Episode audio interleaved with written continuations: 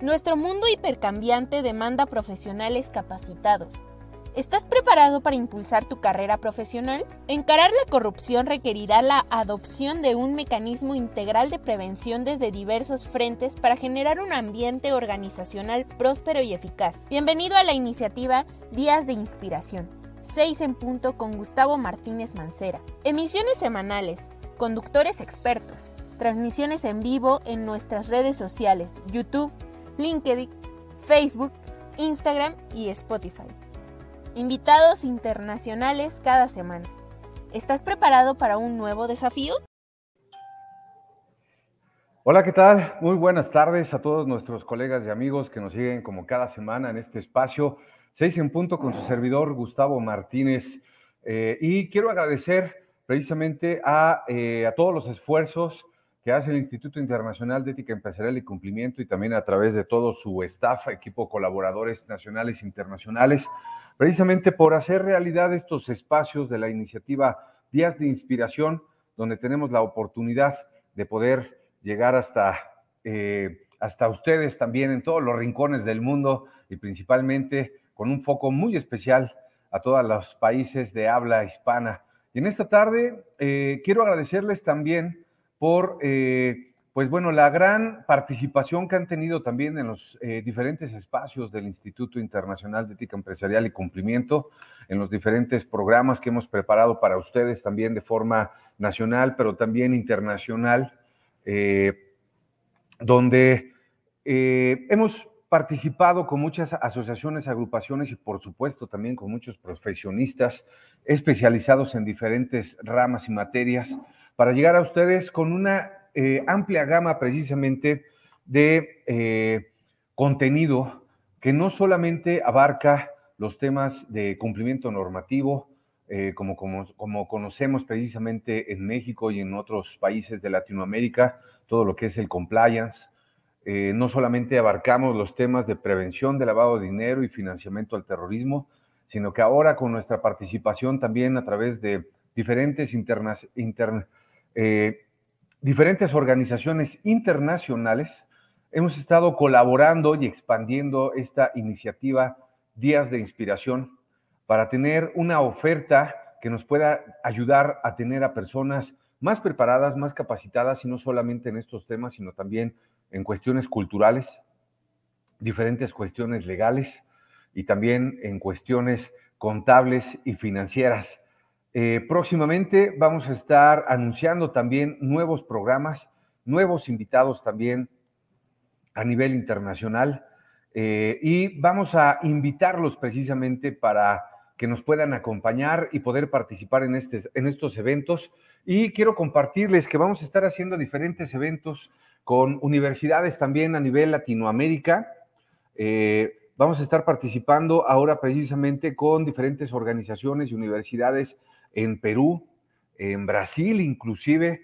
Eh, vamos a organizar algunos eventos también, ya están en puerta eh, en Chile y por supuesto aquí en México vamos a estar eh, invitándolos a que nos puedan acompañar a todos estos eventos. Esta tarde vamos a platicar de un tema que también ha sido recurrente para nuestros eh, colaboradores, miembros del instituto también y todos nuestros amigos en América Latina. Un tema que es de vital importancia precisamente para todas las organizaciones de todos los tamaños, de todos los sectores y en todo tipo de industrias. Eh, hay un tema clave que hay que primero tratar de esclarecer. Eh, en los últimos años hemos observado una preocupación creciente y una mayor dedicación de los recursos a todos estos asuntos que están relacionados obviamente con el compliance, el cumplimiento normativo, las actividades y reportes también a las autoridades en temas de antilavado de dinero o prevención de lavado de dinero, como lo conocemos en algunos países, y eh, concretamente para el compliance en relación con la prevención de incumplimientos e irregularidades, precisamente con las autoridades. En concreto, aquí cobra una vital importancia la implementación, la adopción y la,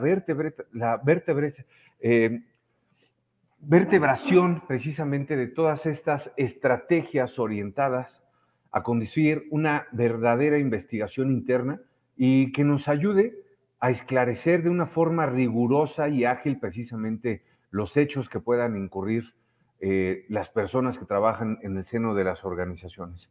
Para esto es necesario entender precisamente el objetivo último de una investigación interna que básicamente es el esclarecimiento fáctico de los hechos que habilita la mejor toma de, de decisiones.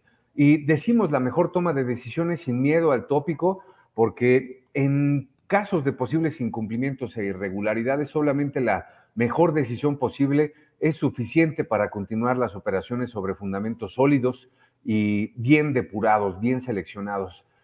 Por eso es necesario aquí gestionar las expectativas internas relativas a la toma de decisiones rápidas y contundentes, que es un aspecto recurrente cuando surgen dudas o sospechas de incumplimientos e irregularidades en las organizaciones y que esto puede originar que se postergue la toma de decisiones al momento en que exista una intención o básicamente una reconstrucción robusta ya de los hechos. Hay un tema clave que también vamos a compartir en esta sesión, en esta tarde con ustedes. Eh, quiero mencionarles también que esta tarde invitamos a Marco Antonio eh, López Salinas, eh, también gerente jurídico localizado en la ciudad de Monterrey, en, Nuevo León, en México. Sin embargo, me comentó que tenía por ahí algunas complicaciones precisamente en el aeropuerto. Entonces, eh, vamos a tratar de avanzar en estos temas y de ser posible que se pueda eh, conectar. Vamos a, a, platicar con él un poquito más adelante y si no, vamos a seguir precisamente nosotros avanzando con esta presentación. Muchas gracias. Tenemos algunos comentarios también de nuestros colegas y amigos que me voy a permitir también invitarlos a ustedes a que nos puedan hacer sus preguntas y comentarios a través de nuestras redes sociales del Instituto Internacional de Ética Empresarial y Cumplimiento, a través de Facebook, de nuestra página de LinkedIn. Eh, aquí abajo igual iban a ver precisamente nuestras redes sociales, eh, en la página de YouTube y eh, también en la página de Twitter e Instagram, donde estamos transmitiendo también en vivo en esta tarde. Y por supuesto, ustedes pueden escuchar la retransmisión del podcast a través de Amazon Music, utilizando también Alexia, y a través de Google Podcast y por supuesto también en la primera plataforma donde iniciamos estas transmisiones de podcast a través de Spotify. Quiero agradecer esta tarde a Néstor Gabriel López. ¿Qué tal, mi estimado amigo? Enhorabuena, gracias por compartir estos contenidos. Muchísimas gracias. Y al contrario, te mando un fuerte abrazo. Eh, Luana Cristina Romero de Sousa desde Brasil, muy buenas noches, Luana, un solo gusto saludarte y también a toda la comunidad del Instituto Internacional de Ética Empresarial y Cumplimiento y por supuesto de todas estas tecnologías de información, eh, fintech y algunos otros temas precisamente que vamos a estar abordando con ustedes y que les hemos preparado una grata sorpresa que vamos a estar anunciando precisamente el día de mañana. Muchísimas gracias, saludos a todos nuestros amigos y amigas precisamente en Brasil. Eh, Miguel Simón, buenas tardes, gracias por la invitación, saludos desde León, Guanajuato. Muchísimas gracias, Miguel Simón, uno de nuestros seguidores precisamente de diferentes programas del instituto. Te mando un cordial saludo hasta León, Guanajuato.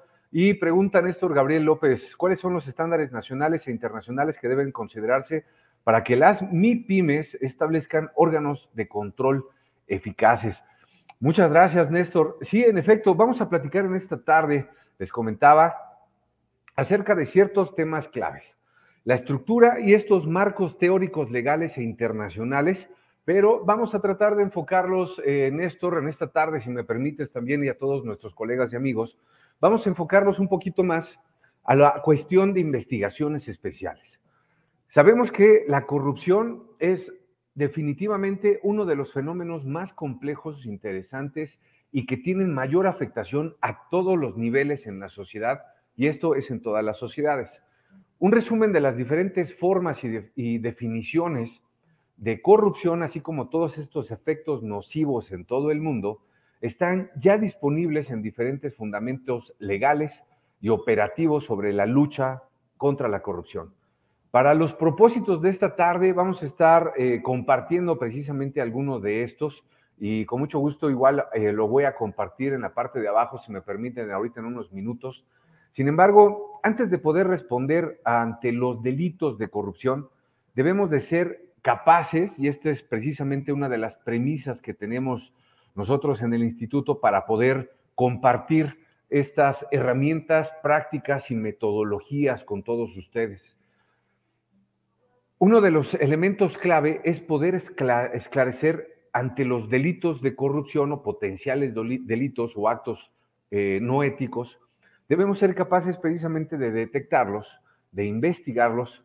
Idealmente, la detección aquí e investigación a la corrupción empieza de forma interna en las organizaciones, aunque también puede involucrar dimensiones externas, como aplicar los enfoques precisamente ya que establecen las leyes, regulaciones y reglamentos ya específicamente en diferentes países. La detección aquí vamos a platicar que se refiere a la identificación, al destape, la exposición de la corrupción o estos casos que están fuera del código de ética, fuera de políticas inclusive, que pueden ser constitutivos potencialmente de algún delito, ya sea del orden civil o inclusive del orden penal, para las organizaciones también, por supuesto, pueden tener un impacto eh, legal. Esta detección se puede lograr precisamente a través de medidas de auditoría, de monitoreo, pero también aquí se puede lograr directamente con todas las personas que pueden ser potenciales denunciantes, inclusive no solamente los empleados, pueden ser directamente eh, los ciudadanos, las empresas, los periodistas inclusive denuncian también estos casos de corrupción y no solamente para el sector público, sino también en las empresas, en el sector privado. Eh, concretamente, aquí debemos de platicar que la investigación se entiende como una recolección de pruebas sobre el caso de corrupción detectado, que incluye información sobre su extensión, naturaleza, efecto y precisamente todas las partes involucradas en una posible situación, con el fin precisamente de decidir si es necesario tomar medidas y qué medidas debe de tomar la organización. Las investigaciones aquí pueden llevarse a cabo de una manera interna, como les comentaba, correspondiente aquí eh, por medio de organismos encargados de hacer cumplir precisamente sus políticas, sus procedimientos, pero sobre todo la ley, la regulación. Y también pueden invitar a algunos otros agentes externos como los organismos de lucha contra la corrupción, inclusive las mismas eh, organizaciones policiales, los fiscales también, para perseguir todos estos delitos. Profundizando un poquito más en lo que preguntaba precisamente eh, Néstor Gabriel López, le agradezco de nuevo mucho y los invito a todos ustedes también a poder participar en este espacio. Para los propósitos de esta sesión, me gustaría señalar precisamente que la Convención de las Naciones Unidas contra la Corrupción se abstiene de ofrecer un concepto general para el término de corrupción. En cambio, aquí es interesante también conocer que define y clasifica diversos actos de corrupción ya como un delito inclusive, y como en México, como en muchos otros países, en Brasil, en Chile, en España, por supuesto, en Colombia, ya están tipificados como delitos. Estoy hablando acerca específicamente del soborno, eh, del peculado, del abuso de autoridad, eh, por ejemplo, también la malversación, ¿no? El peculado me refiero precisamente en el sector ya público y privado también, en las empresas, el abuso de la autoridad, les decía aquí precisamente, y esto es cuando funcionarios públicos hacen un uso indebido de su poder para poder obtener un beneficio personal. Eh, hablamos también acerca del tráfico de influencias, el enriquecimiento ilícito, el lavado de dinero, por supuesto, entre otros muchos, el nepotismo, podemos hablar también esto. Ahora, con 186 estados que son parte precisamente de la Organización de las Naciones Unidas, los diferentes actos de corrupción como los define esta Convención de las Naciones Unidas contra la Corrupción pueden considerarse aceptados internacionalmente. Esta es una muy buena referencia que también yo los invito a que ustedes puedan leer precisamente eh, eh, todo lo que emite la convención. Sin embargo, aquí vamos a profundizar también un poquito más. Eh, además de centrarse en métodos como las auditorías eh, y denuncias, esta discusión sobre la detección de la corrupción dentro de las organizaciones debe de abordar un factor clave que facilita todas estas actividades y eso es la transparencia.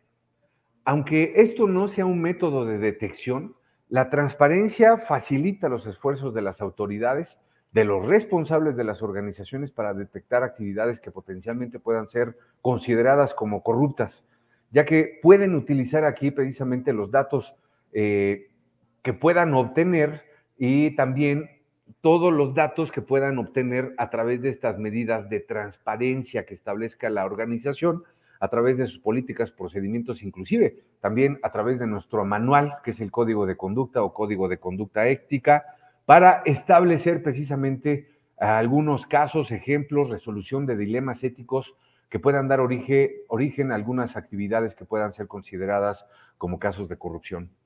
Eh, algunas bases fundamentales para efectuar estas investigaciones se deben de considerar, por ejemplo, un marco previo que contenga la transparencia como una condición previa a toda esta actividad, por supuesto, previo a las investigaciones.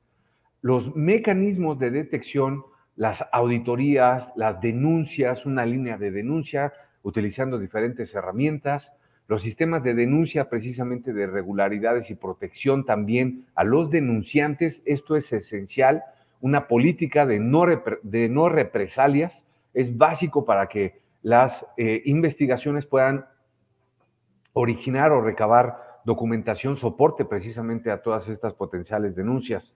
Y por supuesto, un elemento también súper clave, que yo me atreveré a decir que es uno de los pilares también de eh, los programas de compliance, que es el gobierno corporativo, hablando directamente de la estructura organizacional.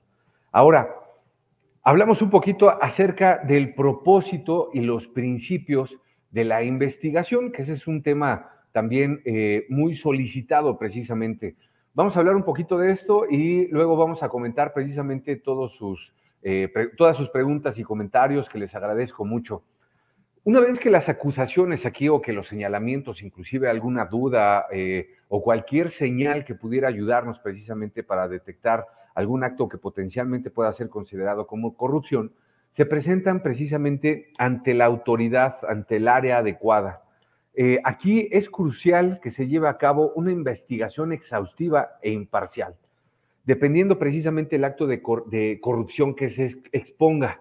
Puede ser algún tema laboral, algún tema financiero, algún tema en operaciones o inclusive ya más especializado en cuestiones de sistemas. Eh, dependiendo precisamente en todo esto, las investigaciones pueden manejarse de manera interna por parte de la organización, eh, como lo hemos platicado en algunas otras emisiones de este espacio, eh, es muy deseable que sea de forma colegiada. Esto quiere decir que participe en diferentes áreas para la toma de decisiones, pero que se asigne a una o a varias personas para realizar las investigaciones. Eh, esto entonces debe de estar establecido por la organización, por la empresa, de una forma disciplinada eh, o también de una forma externa a través de procedimientos ya regulatorios también o inclusive, como les comentaba, penales.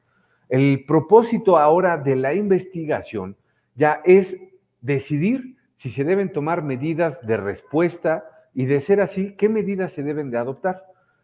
Este manual de las Naciones Unidas sobre medidas contra la corrupción para investigadores y fiscales identifica cuatro respuestas clave frente a la corrupción y es un documento más que por supuesto les puede servir como referencia, el manual de las Naciones Unidas sobre medidas contra la corrupción. Eh, menciona precisamente estas cuatro respuestas clave frente a la corrupción. Menciona en enjuiciamientos penales o administrativos, los cuales pueden resultar en un encarcelamiento, inclusive la privación de la libertad para ciertos ejecutivos o personas relacionadas o que hayan actuado en nombre y representación de la organización, las multas y órdenes de restricción inclusive u otras sanciones. También eh, las, menciona las medidas disciplinarias en carácter administrativo, por ejemplo, las cuales pueden resultar en una adopción aquí de medidas relacionadas con el empleo, como el despido o la degradación en algún momento. Sin embargo, aquí cada uno de los países tiene una legislación. Eh, por ejemplo, en México, la Ley Federal del Trabajo y Previsión Social establece precisamente qué es lo que se puede establecer como una medida disciplinaria.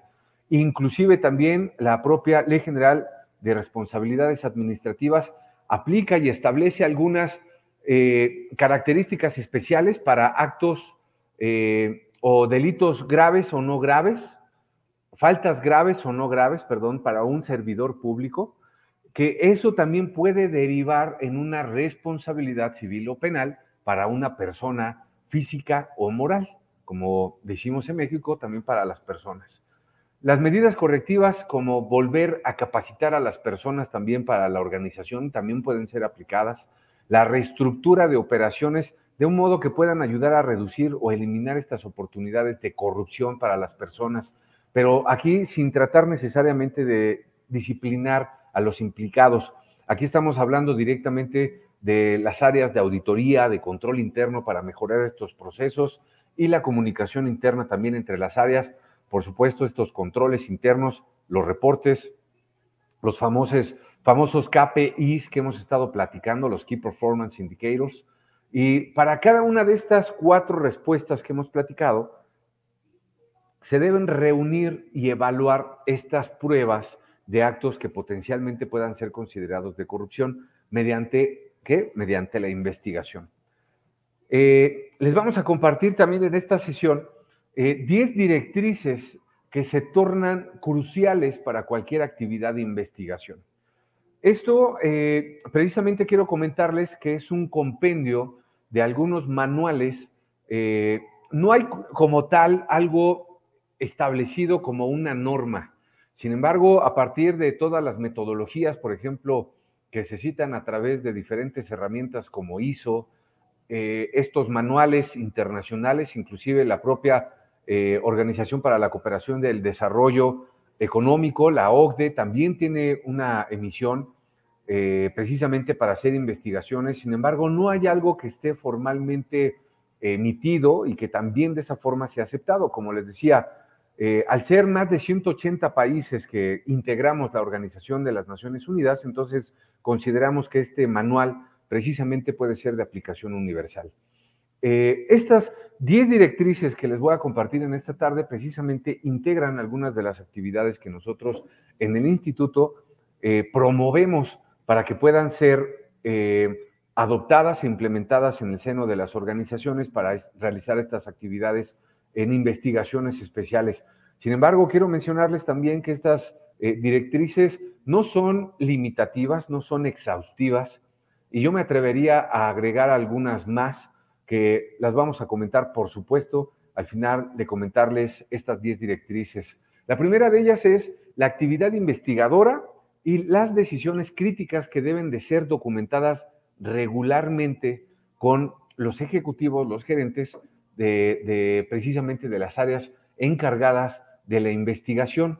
Estas actividades entonces deben de ser documentadas regularmente, deben de ser precisamente reportadas y presentadas eh, al comité inclusive de cumplimiento normativo de compliance.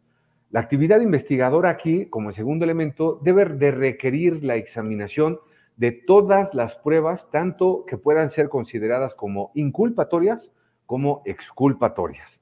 Para esto hay ciertas prácticas y metodologías que nosotros en el Instituto Internacional de Ética Empresarial y Cumplimiento, por supuesto que les vamos a estar compartiendo muy próximamente, también a todas las personas que ahora forman parte precisamente del IEC Club a nivel internacional, a quienes les agradezco precisamente su preferencia y que ahora pues estamos realmente incrementando mucho los números de nuestra membresía a nivel internacional y vamos a tener la oportunidad inclusive de hacer algunos eventos presenciales y otros también en línea para tener estas clases de capacitación con todas las personas que pertenecen al YE Club, una membresía individual del Instituto Internacional de Ética Empresarial y Cumplimiento. Eh, el tercer eh, elemento, la tercer directriz, precisamente lo conforman las pruebas, que están incluidos aquí los testimonios corroborativos y también las pruebas, en caso de ser aplicable, las pruebas forenses y documentales que podamos obtener. Y aquí deben de ser objeto precisamente de validación. En la medida de lo posible, aquí las entrevistas deben de ser realizadas por dos investigadores. Es uno de los elementos básicos clave. Y por favor, eviten hacer una entrevista, una investigación solamente con una persona, porque muchas veces esto puede ser contraproducente. Y de preferencia también que sean de diferentes áreas. Puede ser recursos humanos, puede ser eh, el área legal, con compliance, auditoría u otras áreas que conozcan los procesos, la operación, eh, para que puedan también ampliar el esquema de implementación de las investigaciones. La cuarta directriz habla acerca de los documentos precisamente probatorios, su tratamiento que deben de ser identificados y archivados. Esto es muy importante y las personas que, saben y conocen de auditoría y control interno precisamente pueden identificar a lo que me refiero. Debe de existir precisamente un legajo, un, un expediente con toda la investigación que debe de estar referenciado precisamente ya en el informe final.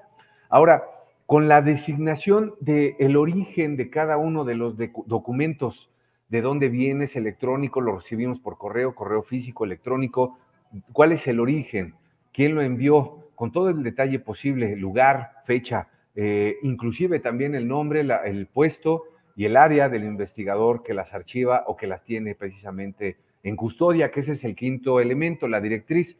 Estas pruebas que se vayan a usar para las audiencias, ya sean internas o judiciales también o administrativas, deben ser protegidas y se deben de mantener en custodia.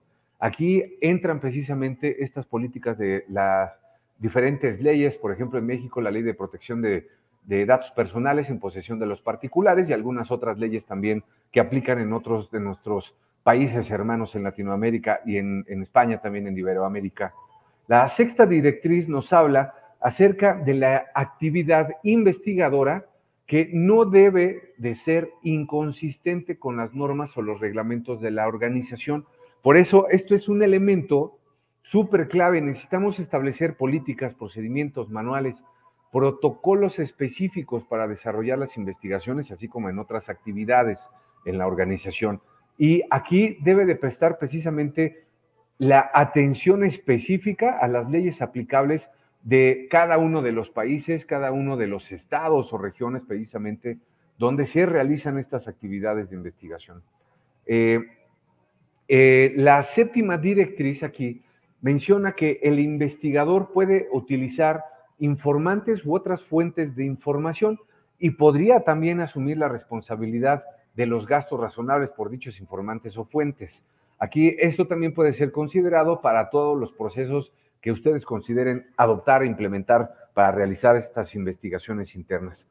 Eh, la octava directriz habla precisamente de las entrevistas que deben de realizarse en la lengua precisamente materna de la persona que está siendo entrevistada, con una ayuda de un intérprete, si es posible también independiente. De cualquier forma debe de haber uno, también eso, inclusive con algunas investigaciones específicas para algunos eh, gobiernos, también lo pueden proporcionar, dependiendo también eh, las actividades y los protocolos que ha establecido la organización, a menos de que se acuerde de otra manera, ¿verdad? Eh, y el siguiente elemento habla acerca de que el investigador puede pedir asesoría sobre las normas legales, culturales, éticas también relacionadas con una investigación. Esto es súper importante. Y eh, yo quiero adicionar un elemento que deben de ser todas las cuestiones culturales, pero también todos los famosos soft skills que debe de tener una, un investigador.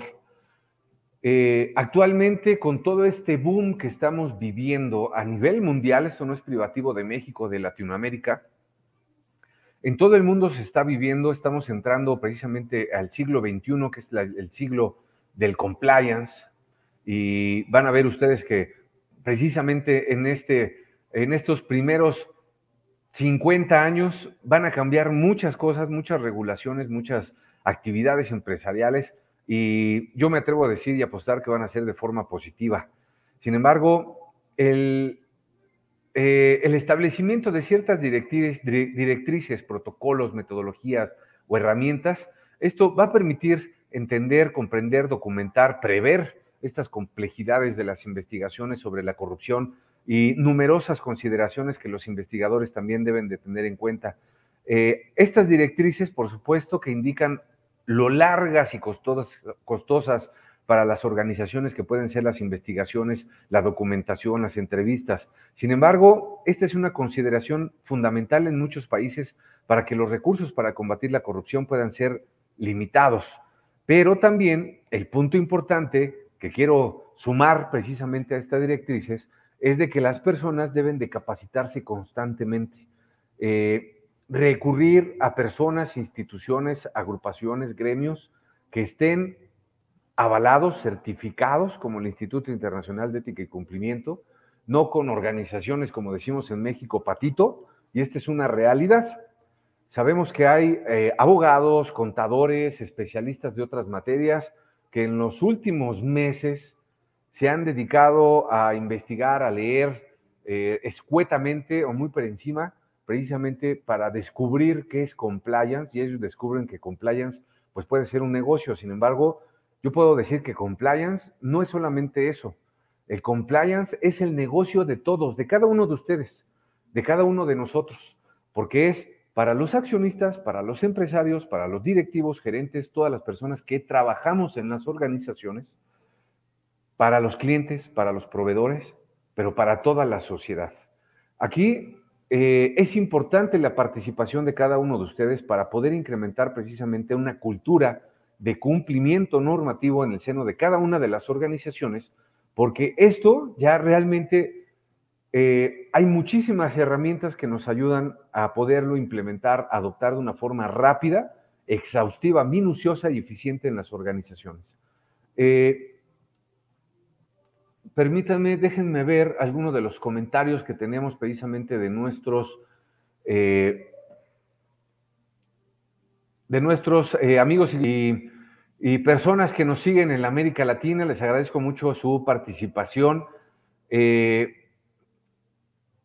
vamos a, platicar precisamente de algunos temas importantes y esto para cerrar este tema de investigaciones especiales, quiero compartirles precisamente eh, algunos puntos en consideración que podemos nosotros asumir precisamente como algunos pasos importantes que las organizaciones y los investigadores deben de seguir a una manera, eh, de, una manera estructurada al interno dentro de las organizaciones precisamente para darle un seguimiento adecuado a las denuncias de irregularidades.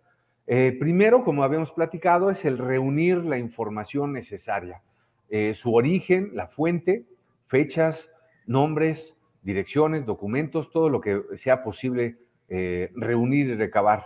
El siguiente sería establecer las expectativas precisamente hacia dónde llevamos la investigación y qué podemos lograr.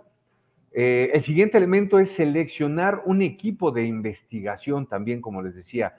La preferencia es de que sea un equipo colegiado o multidisciplinario. El ofrecer también estas respuestas, ¿a quién le vamos a responder? ¿A través de qué medio? ¿De qué forma lo vamos a hacer con un denunciante también que nos ha enviado una denuncia de forma anónima? Eh, y cómo vamos a volver a contactar con este denunciante, inclusive para recabar mayor información o poder estar en contacto con, con él, con ella o con ellos. Eh, en el primer elemento sobre reunir toda esta información, vamos a hablar eh, acerca de que hay que obtener la mayor cantidad de información posible al comienzo de la investigación para determinar, primero, si la denuncia es realmente una irregularidad grave o algo que puede ser tratado eh, pues digamos, por otras áreas, por ejemplo, con recursos humanos. Eh, puede hacer esto a través de un canal de denuncias que sea en línea, un servicio de mensajería telefónica o incluso también un buzón de correo físico. Una vez que aquí determine usted que se trata de una denuncia, revise toda la información cuidadosamente y vuelva a evaluarla regularmente también para que una denuncia eh, pueda provocar precisamente a lo mejor la, la afluencia, que fluyan más informes similares. En el segundo elemento platicábamos acerca de establecer expectativas que pueden evitar sentimientos negativos y que el denunciante tenga la impresión de que no se está haciendo nada. Esto puede afectar a toda la organización, el clima organizacional. Aquí lidiar con una denuncia puede llevar mucho tiempo, sí, Así que explíquele precisamente al denunciante cómo responderá y cómo se comunicará con él. Infórmele acerca de cómo gestionará la información y qué puede, toda esta información puede permanecer confidencial. Tan pronto como tenga un plazo estimado para la investigación, también informe al denunciante. Aquí existen ciertas directivas internacionales que establecen tiempos concretos de siete días, por ejemplo, para la confirmación de la recepción de la denuncia y de tres meses para una resolución ya de una investigación. Eh, el tercer elemento aquí es seleccionar un equipo. Decida quién estará involucrado en su equipo de investigación. ¿Será un equipo legal interno? ¿Será el Departamento de Recursos Humanos, el Departamento de Riesgos, de Compliance, un colaborador externo? Por supuesto, cualquier persona potencialmente relacionada con la acusación no debe de participar en la gestión de la investigación. Tenga también en cuenta que esto puede incluir a más personas eh, de las que nombró un denunciante y que la mala conducta también puede tener un alcance más amplio. El cuarto elemento de estos cinco es ofrecer una respuesta y también una retroalimentación. Aquí hay que mantener informado al denunciante sobre la investigación, el resultado y las acciones también que se están tomando con el mayor detalle posible. Esto teniendo en cuenta siempre la confidencialidad de la información. Esto ayuda al denunciante precisamente a ver que su informe se investigó a fondo, lo que hace que cualquier queja a lo largo eh, de la investigación y también a largo plazo sea menos probable. Mantenga también aquí un registro de toda la información, los pasos tomados, las decisiones claves tomadas durante la investigación y lo más importante es que tenga cuidado de proteger estos datos y mantener esta confidencialidad que les he comentado. Y también aquí hay que tener en cuenta las leyes locales relacionadas con la eliminación eh, y documentación, precisamente la obtención, documentación de los datos personales en posesión de los particulares. Eh, como, un, eh, como un quinto elemento, aquí hay que considerar hacer el contacto posterior. Si el denunciante divulga su identidad, aquí no olvide contactar con él, o con ella, o con ellos. De esta manera conocerá cualquier posible represalia desde el principio y la podrá usted controlar o detener inclusive. Los empleados aquí deben de sentirse libres de plantear cualquier inquietud sin represalias.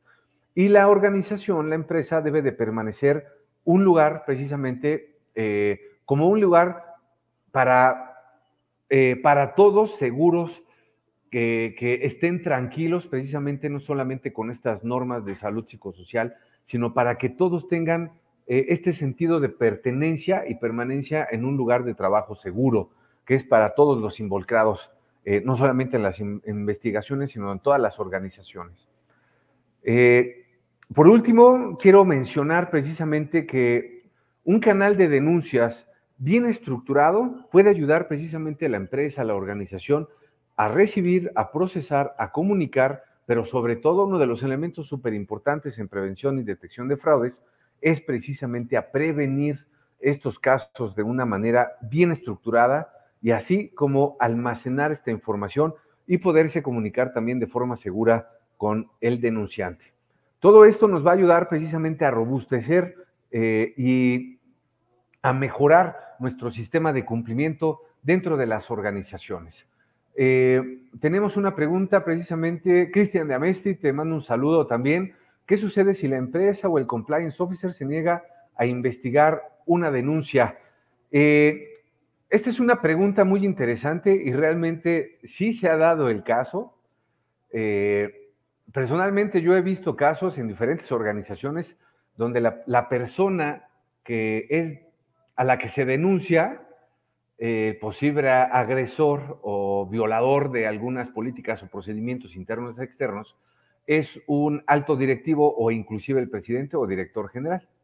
Eh, hay por ahí un ejemplo precisamente relativamente reciente que fue eh, denunciada una directora de recursos humanos o la directora de recursos humanos de una organización donde era acusada precisamente de acoso laboral y que después escaló hasta acoso sexual. Cuando el oficial de cumplimiento del área encargada o la persona encargada se niega a investigar, obviamente está en todo su derecho de hacerlo. Eh, sin embargo, si es asignado por la organización, por la empresa, debe de quedar documentado, ya sea que se negó con eh, razón o sin razón o por qué causas de preferencia. Si se le invita precisamente a la persona a que pueda compartirnos esto. Muchas veces no se hace porque eh, las personas tienen miedo a sufrir represalias. Sabemos que ahora eh, precisamente muchas personas pues tratan de mantener y de cuidar su trabajo y no van a, denunciar de una forma abierta, digamos, a un directivo o al mismo director general. Por eso es importante que las decisiones para identificar las denuncias, identificar las acciones que se van a, seguir en una investigación y que no se hagan por una sola persona también es importante. Todo esto debe de ser colegiado y se debe de tomar estas decisiones en un comité, ya sea el comité de compliance, que es lo más deseable, el comité de ética e integridad o eh, eh, inclusive ya un comité de la alta administración de la empresa. En estos casos, precisamente, eh, son los elementos que nosotros podríamos ahorita identificar. ¿Qué se puede hacer? Pues bueno, mira, si yo lo tengo documentado con todos mis protocolos, políticas, procedimientos y manuales en la organización, pues les puedo decir, oye, pues yo para esto te contraté. Entonces, pues es tu obligación laboral realizar la investigación. Si la persona dice, bueno, yo no tengo las capacidades técnicas eh, o los famosos soft skills, que esto es precisamente las habilidades para poder llevar a cabo una investigación, entonces ahí la, eh, el comité, la organización o la empresa puede determinar si pueden hacer esta investigación con un asesor externo. Eh, se han dado casos, por ejemplo, en empresas fintech, en empresas de actividades vulnerables en el sector financiero, donde las personas pues a lo mejor se ven sobrepasadas por la capacidad que tienen inclusive estas mentes criminales para desarrollar estos delitos dentro y fuera de las organizaciones también. Entonces, no es solamente un tema de sufrir represalias, sino también un tema de capacidad y esto también es súper entendible porque no todos somos todólogos y no tenemos precisamente esa obligación. Somos obligados por nuestro eh, contrato laboral para efectuar nuestra actividad de la mejor forma posible y obviamente que tenemos la experiencia, capacidad y eh, respaldo académico también suficiente y necesario como para poderla desarrollar o desempeñar adecuadamente para la organización.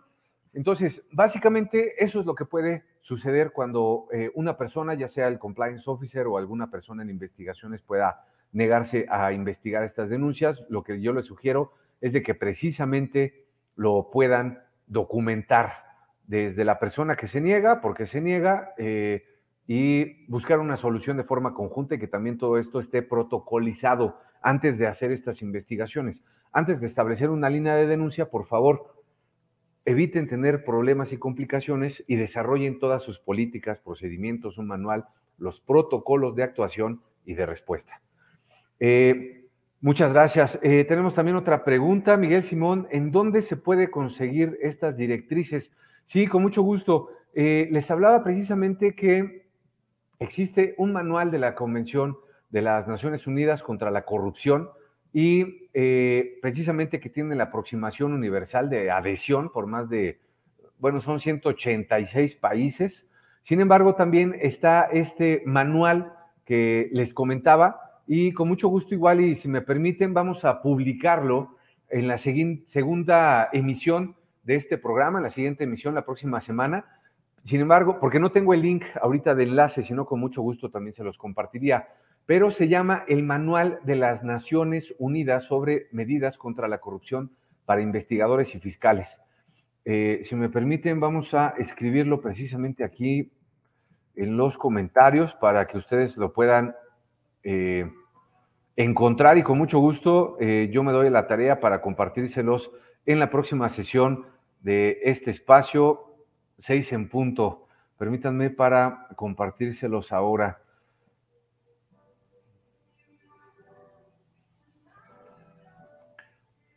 A ver, permítanme, y aquí está, les va a aparecer abajo el nombre del manual también, y con mucho gusto con este lo pueden inclusive hasta googlear, estoy seguro que también lo pueden descargar. Si no, el próximo, semana, el próximo programa yo me comprometo a traerles precisamente, inclusive ya el manual en PDF y con mucho gusto se los podemos eh, compartir. De esta forma, les agradezco mucho su participación y seguimiento en este eh, programa 6 en punto con su servidor Gustavo Martínez. Como siempre, un gusto poder participar con todos ustedes. Yo los invito a que sigan las emisiones de la iniciativa 10 de inspiración del Instituto Internacional de Ética Empresarial y Cumplimiento. Y mañana tenemos un súper invitado precisamente en el programa de la maestra Giovanna Cárdenas, Muchas Voces, un propósito del buen gobierno corporativo, que yo los invito a que lo sigan mañana a, las seis de la tarde, precisamente hora de la Ciudad de México. Muchísimas gracias y hasta el próximo programa. Hasta luego.